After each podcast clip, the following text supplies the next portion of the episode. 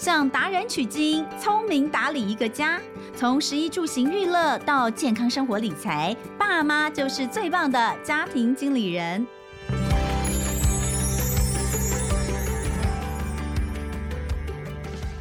大家好，欢迎收听亲子天下家庭经理人，我是主持人萧彤文。大家还记得吗？之前我们邀请到一位律师，他前阵子出了一本书，叫做《人生理财的失落环节——遗产》。呃，李志正律师来跟我们聊，就是关于遗产跟继承的案例跟基本观念。那也帮助大家在短时间之内，至少先知道了一下跟遗产相关的一些专有名词，还有处理遗产可能有的一个过程，应该会是怎么样。首先呢，要先来公布这一次《遗产》这本书赠书活动的得奖名单，总共有三位。第一位是张琪燕，她留言说：“我们节目超棒的，不同主题都很吸引我，每一集都有收听，是妈妈的心灵鸡汤，谢谢你，也恭喜你哦。”再来，第二位是何如，她也许愿说希望能够听双薪父母的时间管理。诶，其实呃，我们第三十五集有访问过林依晨老师，大家记得吗？林依晨老师的。高效时间管理术那本书，其实呃，我们有聊一集。不过我发现哦，依晨老师他讲的这个呃时间管理，跟大家所想的高效时间管理可能会有一点点不一样。是他告诉大家要如何的从你自己人生当中觉得最重要的事情开始，所以我觉得也是非常非常重要。其实有点像是整理你自己的心理，整理你的人生，然后呢，放下一些。哦，真的有些事情你就你就 let it go 了啦，你就你就不要再纠结在上面。在这样的情况之下，哎，你可能会发现你每天的时间安排更有效率，也更不痛苦。所以我觉得这个蛮不错的。那呃，心如你可以去听一下我们第三十五集宜晨老师的访问。好，第三位呢，呃，获得赠奖的是呃好几个我们亲子天下 Podcast 节目你都有听，对不对？Eric Chen，谢谢你哦。以上恭喜三位朋友，也谢谢大家的支持。不过说真的。就是这个真的太复杂了，你知道我们在节目里面短短半个小时，实在是没有办法讲得很清楚，所以我们上次只有针对很浅、很浅显的部分先让大家了解。但是有很多的内容，当然除了你可以去看书之外，是不是有一些我们从时事当中，或者是我们从新闻里面看到的一些名人的一些例子呢？就可以来看看这里面有一些是我们可以注意的地方，或者是我们常常听到的，就所谓的抛弃继承。这件事情在现实生活当中多不多？哎，真的其实蛮多的耶。因为有时候你继承的不只是钱，你可能还继承了债。那甚至我听到，我之前曾经听到那种哦，听了我都为他感伤落泪的，就是很多是未成年的子女，他们在父母亲过世之后。他必须要抛弃继承，因为父亲他可能留下很多的债务。那甚至这个听过那种，你知道，就是呃，他们为了这个躲债，一直在不停的搬家搬家，都有黑道找上门啊什么。因为爸爸欠很多债，结果爸爸死了之后，他们终于觉得获得解脱，因为他们可以抛弃继承。这种事情在法律上是不是真的？呃，有看过这样的例子多不多？然后是不是这样就真的可以解决掉他们的一些困扰？这都是我自己都觉得很有趣，也很想知道的。所以，我们。今天再次的邀请到李志正李律师，那除了是刚刚我们所说的这本《人生理财的失落环节遗产》的作者之外，也是正理法律事务所的主持律师。来，欢迎李律师。红姐好，大家好，我是李律师。就像我刚刚讲的哈，处理遗产的时候，其实有各式各样的一些状况，像是我们常听到的，常常出现在豪门的，有一种就是非婚生子女。哦，非婚生子女，我们还是会觉得这个东西比较不会出现在我们一般人啦。哦，一般人的话，呃。你外面有小三啊，或有小王啊，这个基本上呢，就是大概也没有太多东西可以分给他哦。但是如果是豪门或是这个大企业哦，就就不一样了。所以通常会这个浮上这个社会新闻的，大概也都都是这些。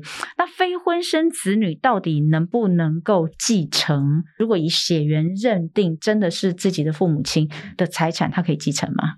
是是可以的，如果确认说是有真实血缘关系，那像我们的书中也有介绍到，呃，譬如说这个我们歌仔戏国宝的杨丽花小姐，她的先夫洪文栋先生在外面有一个非婚生子女是许国璋许先生，那他是主张说从小就是叫这个洪文栋爸爸，然后洪文栋也有。真的有抚养他的事实，然后也会汇钱给他。然后回来台湾也都跟他有交流，所以他最后向法院诉请这个确认亲子关系存在。嗯，哦，那法院这边也是有做一个认定。那所以。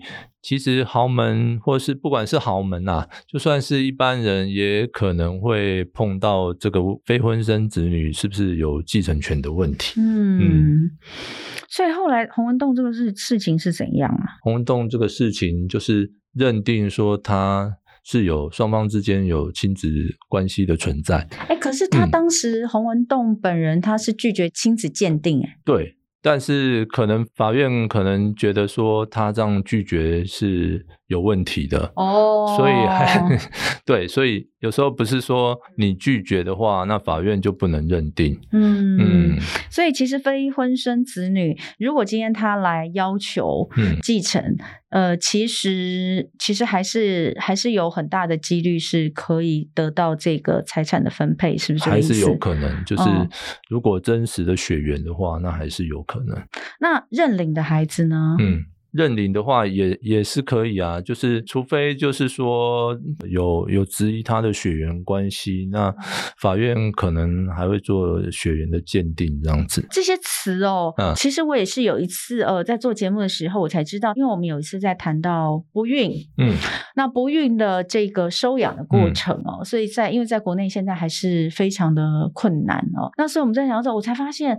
这个这个词，其实，在法律上是跟我们平常惯用的，好像不太一样，对不对？对。对，比如说，刚刚我们讲收养是什么样的状况？收养就是你去收养一个跟你没有血缘关系的小孩。现在就好像童文姐讲的，很多不孕症的夫妻，其实他很想要一个小孩，那他可能就是透过这个收养的程序。去收养了一个跟他没有血缘关系的小孩。如果经过收养的程序，然后法院认可之后，这个小孩在法律上呢，他所享有的权利是等同于你的亲生的孩子。嗯。所以将来如果你过世的话，你收养的这个小孩呢，他也是有继承权。呃，就是你真实血缘的对子女是一样的，一样的，一样的。好，那呃，认领，嗯。是什么意思？认领的话是，譬如说你在外面生了一个小孩，对，然后我去表示说我是他的生父，来回来认祖归宗啊。对，譬如说就登记在户籍，这个应该很常碰到，就是很常吗？没有吧？这也是不应该发生的吧？应该是说律师很常 看到，到哦，对对对，对，譬如说有。在外面有可能婚外情，对，然后他就去做一个认领的动作，然后偷偷登记到自己的户籍下面，说，呃，我有我认领这个小孩，但他以为说配偶平常没事都不会去看什么户籍成本，但是有时候好死不死的就刚好。配偶他需要用到户籍成本，嗯，然后他去申请，嗯，然后就看到说，突然怎么会有一个小孩登记在我们家的户口下面？嗯那这时候哇，那就可能家里又会闹翻了。哎、欸，我跟你讲哦，这 个这个事情这一年特别多，真的真的有。你知道吗？你知道为什么吗？真的有，因为啊，其实我们平常真的都不需要户籍成本，对。但是因为那个防疫险的理赔 要用到户籍成本，所以呢，一直最近一直在调户籍成本，你知道吗？因为那个保险公司要看呐、啊，要看户籍。那通常这种理赔事情，家里面一定是妈妈在处理，太太在处理嘛，爸爸哪有哪有空？所以就是太太去调那个户籍成本，就突然间发现怎么多一个小孩，不得。了腥风血雨啊！我前两天才跟一个征信社的业者聊天，哦，他是这个就来上我的节目，嗯、我就问他说，我还跟他讲，哎，疫情期间你们这个可能就是大家生意会比较好。好他说，哦，不，他们的生意上涨三成。就是疫情期间，很多以前看不到老公啊，嗯、但是哎都在家，也就发现他鬼鬼祟祟的事情一大堆啊。嗯、我个人觉得呢，从户籍成本里面发现外面有这个老公突然间认领了一个小孩，这件事情应该这一年会非常的多。嗯、我们也请这个所有不乖的老公们稍微注意一下哈。这个律师已经告诉你了，嗯、老婆去调户籍成本就会看到。对，所以这种认领的一定要有血缘关系吗？在法律的规定上是这样吗？呃、认领的话要有血缘关系，否则这个认领的话，在法律上可能会被被被认为说是一个无效的认领。哦，好，所以基本上他一定要有血缘关系。嗯，那认领认领的孩子跟自己的婚生亲生子女拥有一样的权利吗？对，在继承这方面。认领之后。嗯他的权利就等同于一般的子女。嗯、了解，嗯、所以认领收养，我们刚刚做了很清楚的说明，嗯、所以没有领养这个这个词。领养应该是大家一般口语化上面的用词，但是在法律上没是没有的，对不对？领养这样的词。好哦，我们今天要做一个这个呃。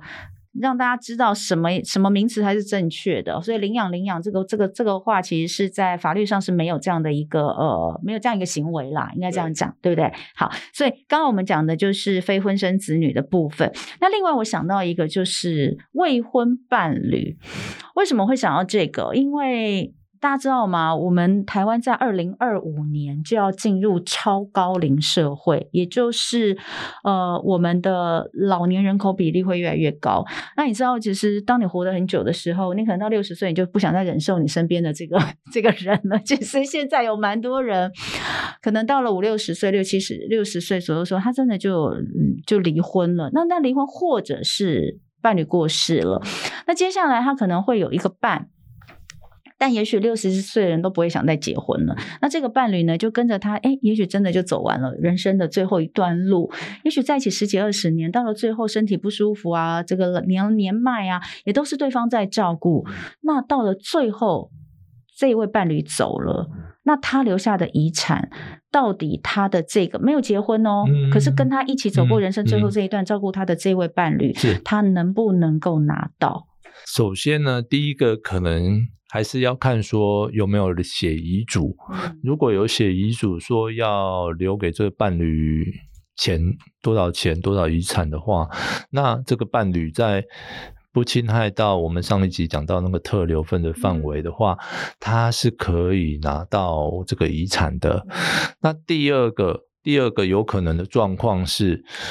呃，就像童文姐刚才举例的说，哎，两个人是互相扶持、互相照顾了几十年，已经虽然没有登记结婚，就但是就只差那个登记的动作，其实跟一般的夫妻没什么两样。那平常也都是有抚养照顾这样的事实的话，那。除非他有先，他有他有给他大笔的遗产啊，但是通常如果人处事的话，其实不会想到那么多。那这时候这个伴侣呢，可以就是考虑向法院申请要酌给酌给部分的遗产，哦，让他能够生活这样子。那有这样的一个。法律上有这样的一个请求权啊，我们确实也是有看过有类似的个案去进行这样的一个请求的动作。你的当事人是未婚的伴侣，还是过世的这一位的子女？我的当事人呢，应该是说是一个政府机关，他是行政院的农民服务处，因为因为那个贝贝是老农民哦哦啊，老农民他的遗产其实是归。政府的。对政府去管，除非他有继承人呐、啊。哦。哦啊，所以那变成说是这个政府机关被这个伴侣告，那是老伯伯，就是老农民、欸。这个很多哎、欸嗯，很多嘛，对啊，很多老的老伯伯、老农民到到最后一段路都会有一个伴侣嘛。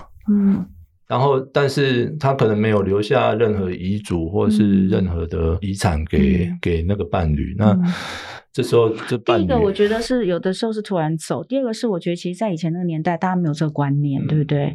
那所以就会出现这样的，那所以那个伴侣要求，要继承他的遗产，嗯、要请法院就是判说必须要给他部分的遗产，嗯、让他能生活。那这个部分到底怎么认定啊？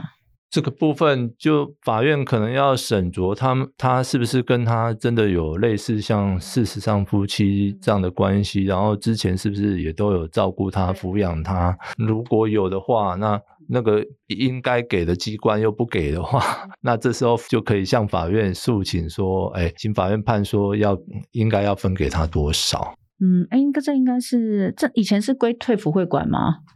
还是这个荣荣民有一个有一个机构？哦，anyway，我觉得那段时间应该蛮多蛮多这种案子的哈。好，所以这个呢，呃，总你看这样听起来就是。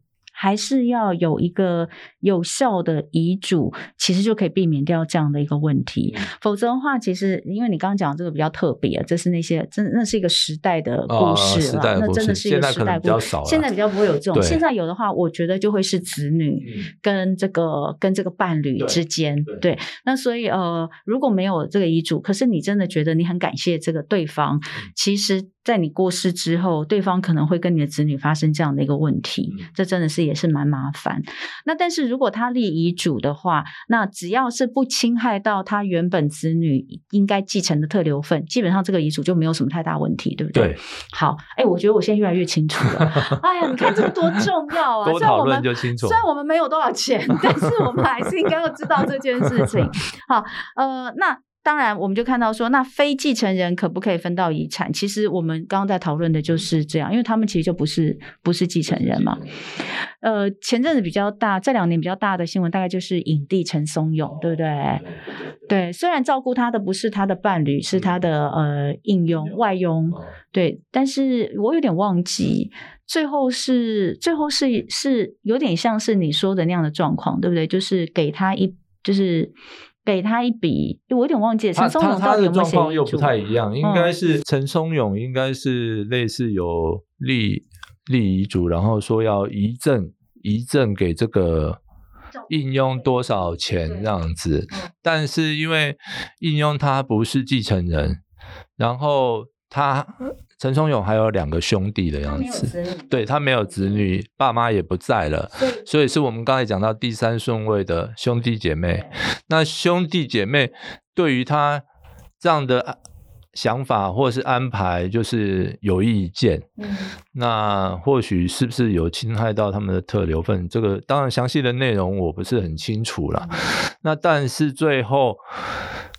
对陈松勇最后的心愿，就是要遗赠给这个很照顾他的应佣这件事情呢，他的兄弟最后好像也是跟这个应佣就是达成共识，大家就是他们好像给他几百万，然后就把这个事情处理掉。但我印象当中，陈松勇要给应佣的钱是远多于他最后。可能拿到的钱啦，但是呃，我想就是如果说今天是在呃法回归到法律的呃层面上的话，就是陈松有立一个遗嘱，假如这个遗嘱是有效的哦，然后呢，他的这个内容其实这个钱的部分没有侵害到兄弟的特留份，理论上这个应用应该是可以把这个钱都拿走的啦。但是我相信可能呃应用他可能也在台湾不是那么熟悉，也许对他来说他也他也不想去打官司等等的，所以最后这样的一个处理。哦，但我所以我就觉得说，呃，不管我们是站在哪一个角色啦，其实多了解这个事情一定是好事。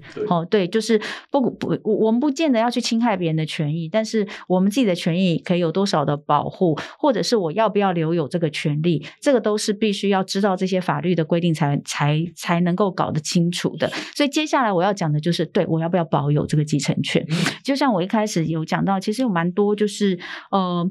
长辈遗留下来的不止钱，还有债。嗯，我到底什么时候应该要呃提出抛弃继承，或者我有没有可能只继承财物，不不继承债务？有有这样的可能吗？先回答第二个问题，就是 继承的话是除了财产之外，债务也会一起继承。所以如果你继承的话，嗯，是。全部一起继承，不能你不能只挑财产继承。那只是说，因为现在法律规定有一个原则上有一个叫限定继承的，我不知道哦。限定继承，限定继承就是搞不清楚怎么回事。限定继承就是虽然你继承了这个财产跟债务，但是你所负的责任呢，仅限于你继承的财产。那我举个例来说好了，譬如说我爸爸哦。过世了，然后我爸爸有一一栋一千万的房子，但是他在外面有欠啊、呃，譬如说银行五百万好了，那我继承他的财产以及债务一起继承下来嘛，但是我应该负负担的清偿责任仅限于那五百万，超过于五百万的部分呢，就就不用负责。所以限定继承是仅限于这个你继承财产的金额的范围去负负担这个责任。那这样会对现在的一般人比较有保障的是说，假设你在不了解。你的上上一辈有多少债务？不知道他有多少钱，对啊，也你不知道他有多少债务的状况下，啊、你只你只以你继承的财产的金额去负责而已。嗯，所以这是有有好处的，就不会有像譬如说，呃，通姐你刚才讲到的小小朋友很小，嗯，然后他根本就不知道爸爸在外面负担。多少债务，然后后来才发现原来那么多债务，那他是不是真的必须要去背那么多债务呢？在现行法律规定下呢，是应该是不用的，就是他只以他继承到的财产的范围去负担责任而已。你书上有写一个例子，嗯、就是呃，这名男子他的爸爸是一名印尼华侨，哦、然后来台湾结婚之后，呃，只有生他一个儿子，可是他很少跟爸爸联络。嗯后来发生的这个事情，其实也蛮蛮蛮戏剧性转折，对不对？你可以跟我们分享一下吗？呃，就是就是这个男这个男子呢，他他就是他本来以为他爸爸哦在外面有很大笔的债务、嗯、哦，所以他就去办了抛弃继承。所谓的抛弃继承呢，是要向法院哦。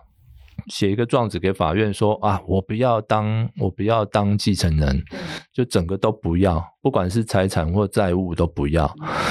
那他做了这个动作之后，很戏剧化的是，过了没多久，他爸爸的律师来跟他讲说，其实他爸爸还在哪里哪里留有房产，哦，或多少多少遗产。结果呢？这个男男子一听说，哇，那这样子我不就亏大了吗？我都没有继承到，这样我就没有办法继承到这个财产。然后，但是此到这个时候呢，这个。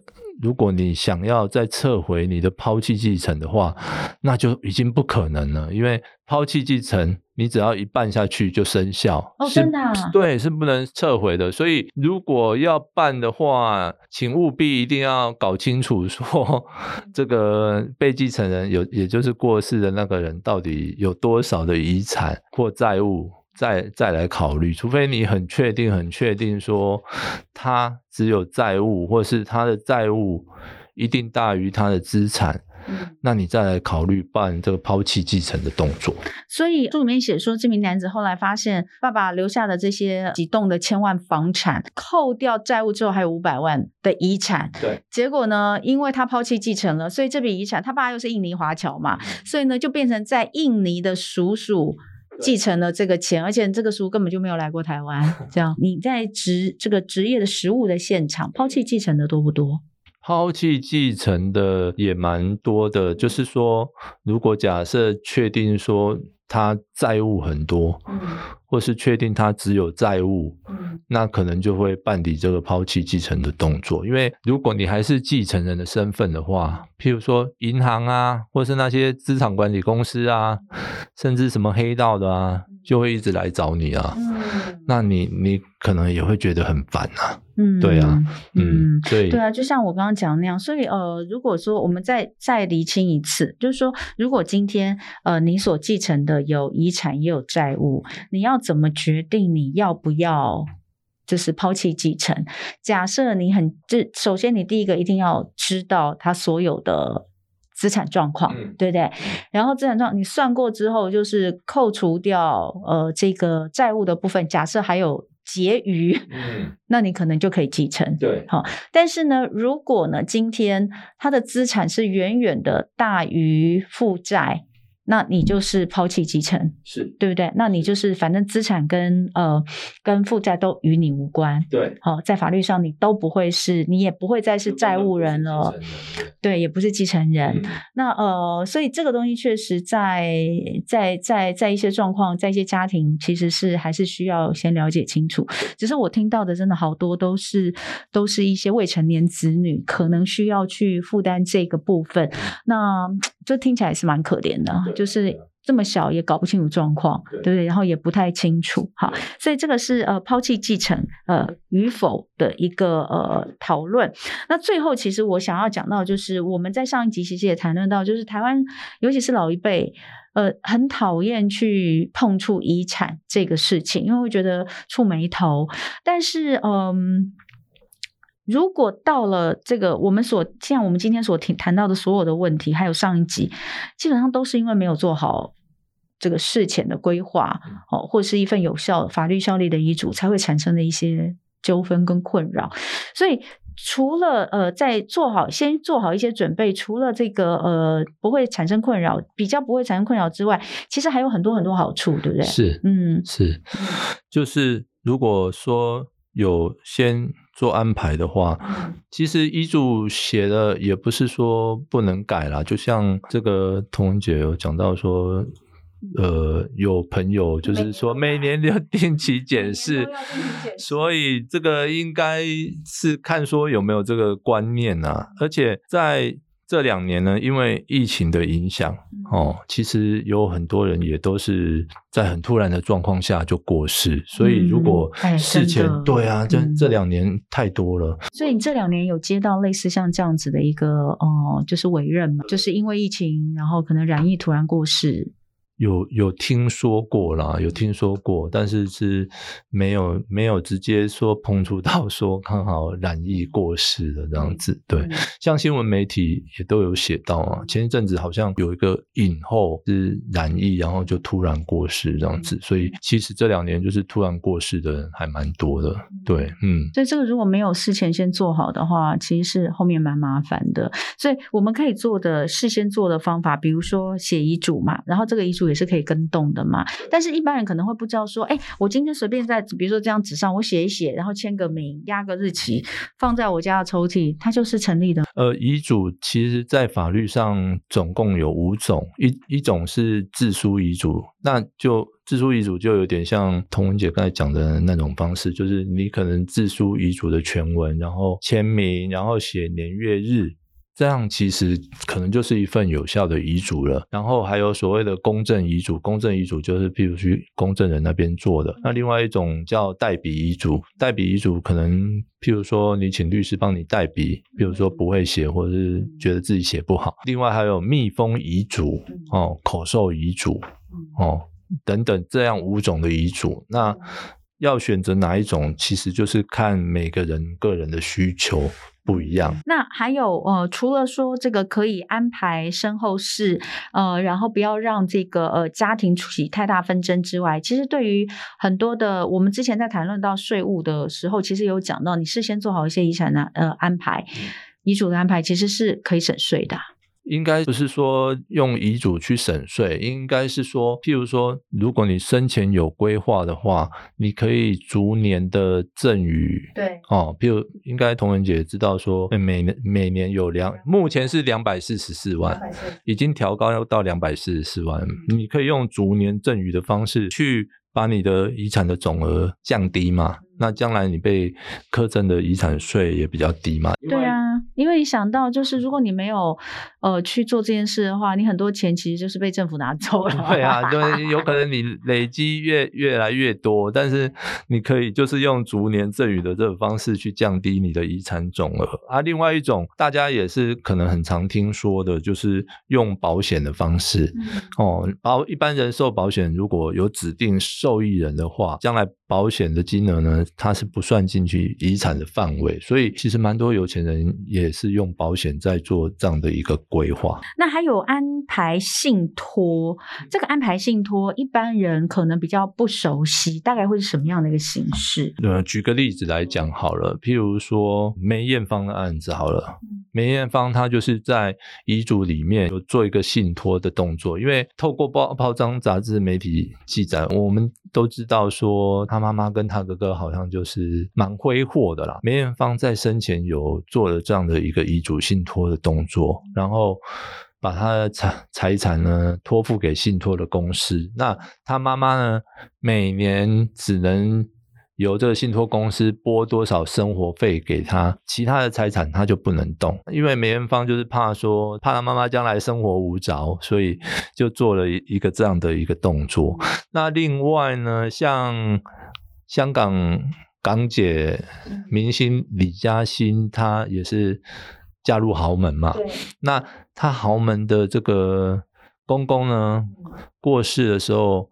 他好像也是有做信托，信托给他们每个月的生活费，对我们来讲好像是天价啦，因为据说好像是 每个月八百万，对，八百万是天价，但是。